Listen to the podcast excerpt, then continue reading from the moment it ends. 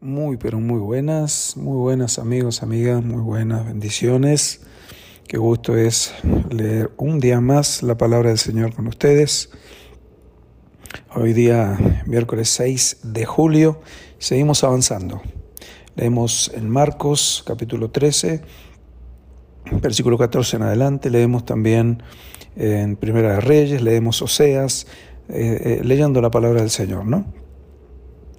Marcos 13, versículo 14 hasta el final, dice, pero cuando veáis la abominación desoladora de que habló el profeta Daniel, puesto, puesta donde no debe estar, el que lea entienda, entonces los que estén en Judea huyan a los montes. El que esté en la azotea no descienda a la casa ni entre para tomar algo de su casa. El que esté en el campo no vuelva atrás a tomar su capa mas hay de las que estén en cinta y de las que críen en aquellos días.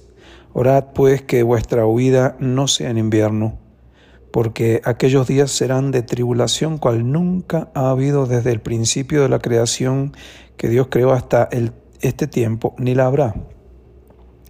Y si el Señor no hubiera cortado aquellos días, nadie sería salvo. Mas por causa de los escogidos que Él escogió, acortó aquellos días.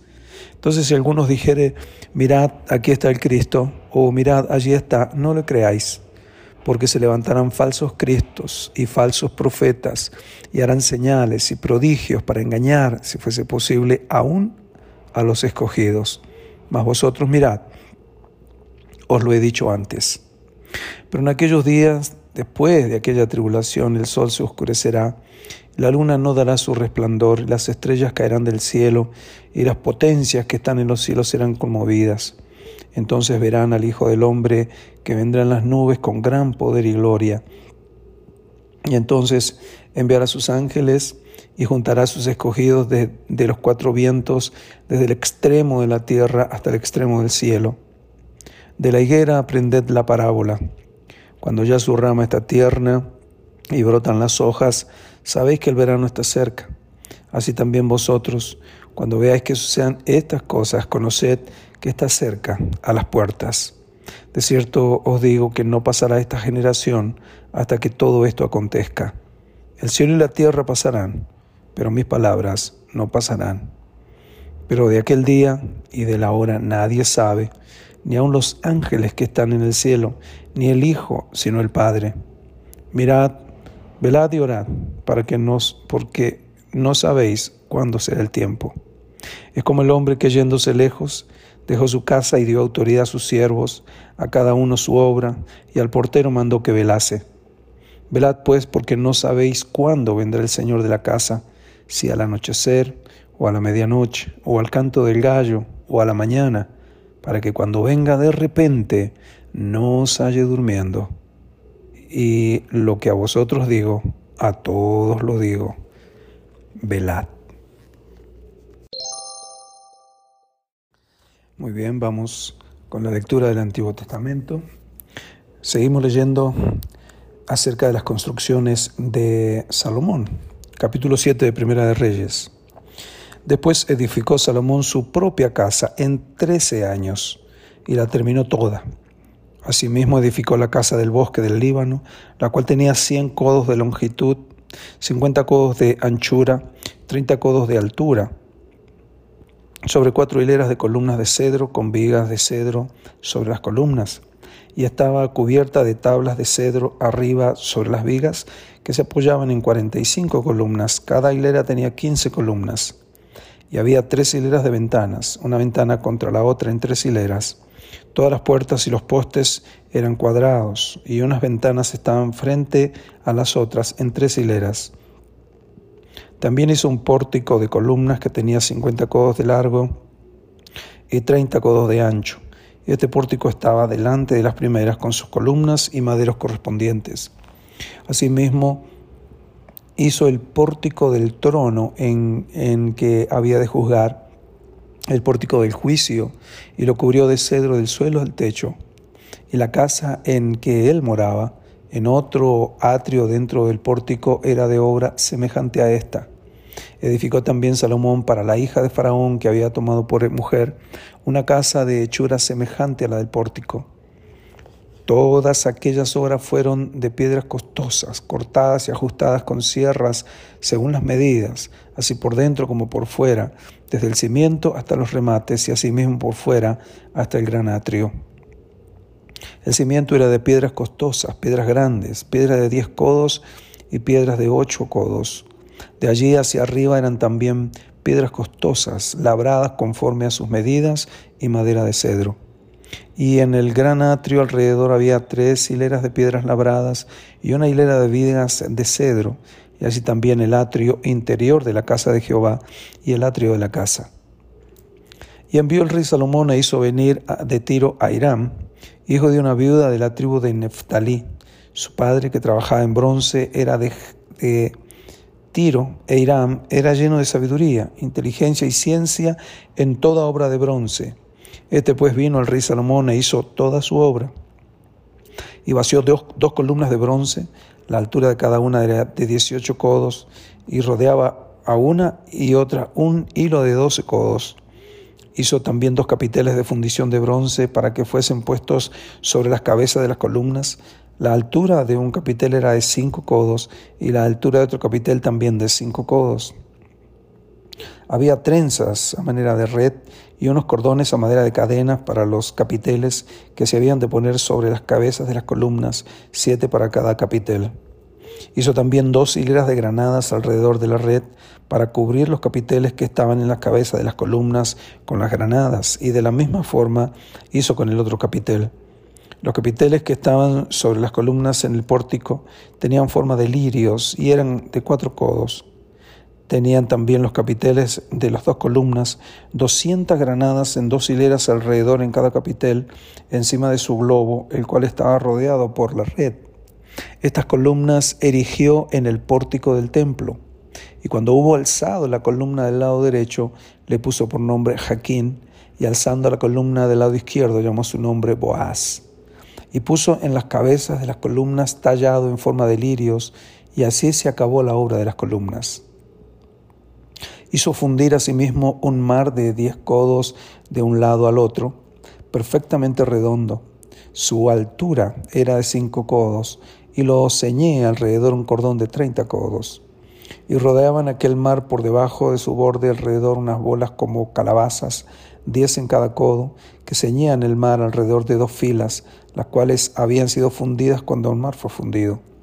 Y descansaba sobre doce bueyes, tres miraban al norte, tres miraban al occidente, tres miraban al sur y tres miraban al oriente.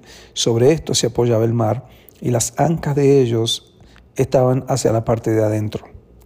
El grueso del mar era de un palmo, un palmo menor, y el borde era labrado como el borde de un cáliz o flor de lis, y cabían en él dos mil vatos. Hizo también diez basas de bronce, siendo la longitud de cada basa de cuatro codos y la anchura de cuatro codos y de tres codos la altura. La obra de las basas era esta. Tenían unos tableros los cuales estaban entre molduras, y sobre aquellos tableros que estaban entre las molduras había figuras de leones, de bueyes y de querubines, y sobre las molduras de la, de la basa, hacia encima o debajo de los leones y de los bueyes, había unas añadiduras de bajo relieve. Cada basa tenía cuatro ruedas de bronce con ejes de bronce y en sus cuatro esquinas había repisas de fundición que sobresalían de los festones para venir a quedar debajo de la fuente y la boca de la fuente entraba un codo en el remate que salía para arriba de la basa, y la boca era redonda, de la misma hechura del remate, y este de codo y medio.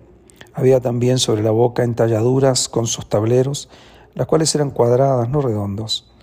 Las cuatro ruedas estaban debajo de los tableros y los ejes de las ruedas nacían en la misma basa. La altura de cada rueda era de un codo y medio y la forma de las ruedas era como las ruedas de un carro, sus ejes, sus rayos, sus cubos, sus cinchos, todo era de fundición.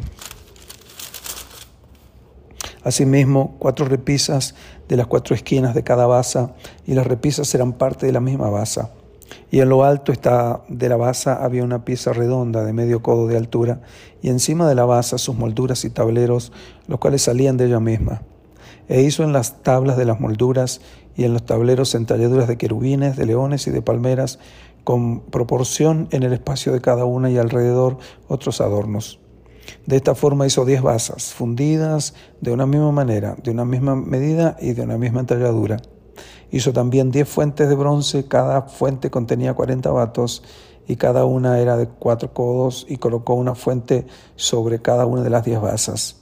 Y puso cinco basas a la mano derecha de la casa y las otras cinco a la mano izquierda. Y colocó el mar al lado derecho de la casa, al oriente, hacia el sur. Asimismo hizo Irán fuentes y tenazas y cuencos, y así terminó toda la obra que hizo Salomón para la casa de Jehová. Dos columnas y los capiteles redondos que estaban en lo alto de las dos columnas, y dos redes que cubrían los dos capiteles redondos que estaban sobre la cabeza de las columnas.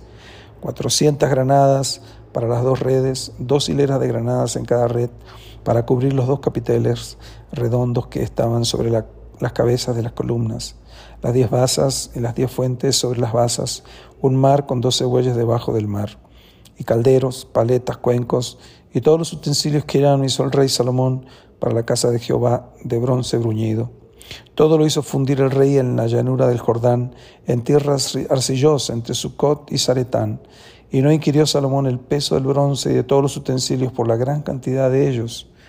Eh, entonces hizo Salomón todos los enseres que pertenecían a la casa de Jehová, un altar de oro y una mesa también de oro sobre la cual estaban los panes de la proposición, cinco candeleros de oro purísimo a la mano derecha y otros cinco a la izquierda frente al lugar santísimo con las flores, las lámparas y tenazas de oro. Asimismo los cántaros de espabiladeras, tazas, cucharillas e incensarios de oro purísimo también de oro los quiciales de las puertas de las casas de, la casa de adentro, del lugar santísimo y los de las puertas del templo. Así se terminó toda la obra que dispuso hacer el rey Salomón para la casa de Jehová. Y metió Salomón lo que David su padre había dedicado, plata, oro, utensilios, y depositó todo en las tesorerías de la casa de Jehová. ¡Wow! ¡Qué descripción más, más, eh, más eh, detallista, ¿no? Así fue la construcción del templo. Terminamos la lectura con el profeta Oseas capítulo 9. No te alegres, oh Israel, hasta saltar de gozo como los pueblos, pues has fornicado apartándote de tu Dios. Amaste salario de ramera en todas las eras de trigo. La era y el lagar no los mantendrán y les fallará el mosto no quedarán en la tierra de Jehová, sino que volverá a Efraín a Egipto y a Asiria, donde comerán vianda inmunda. No harán, no harán libaciones a Jehová, ni sus sacrificios les serán gratos. Como pan de enlutado les serán a ellos. Todos los que coman de él serán inmundos. Será pues el pan de ellos para sí mismos. Ese pan no entrará en la casa de Jehová. ¿Qué haréis en el día de la solemnidad y en el día de la fiesta de Jehová?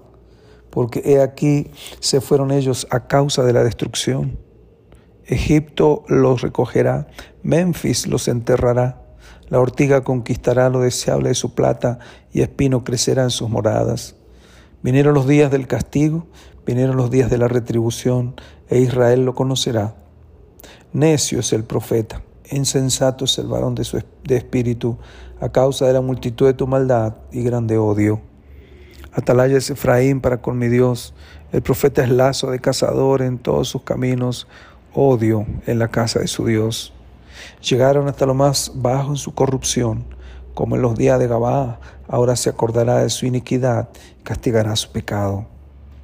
Como uvas en el desierto allá Israel, como la fruta temprana de la higuera, en su principio vi a, a vuestros padres. Ellos acudieron a Baal peor se apartaron para vergüenza y se hicieron abominables como aquellos que amaron. La gloria de Efraín volará cual ave, de modo que no habrá nacimientos, ni embarazos, ni concepciones.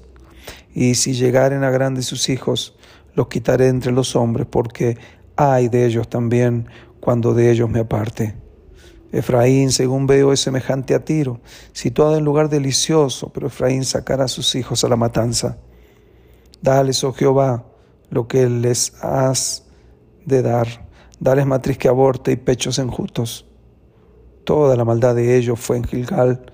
Allí pues les tomé aversión. Por la perversión de sus obras los echaré de mi casa. No los amaré más. Todos sus principios son desleales. Efraín fue herido, su raíz está seca, no dará más fruto. aunque engendren, yo mataré lo deseable de su vientre. Mi Dios los desechará, porque ellos no le oyeron, y andarán errantes entre las naciones. Sigue la voz de juicio de Dios contra su pueblo por rebeldes.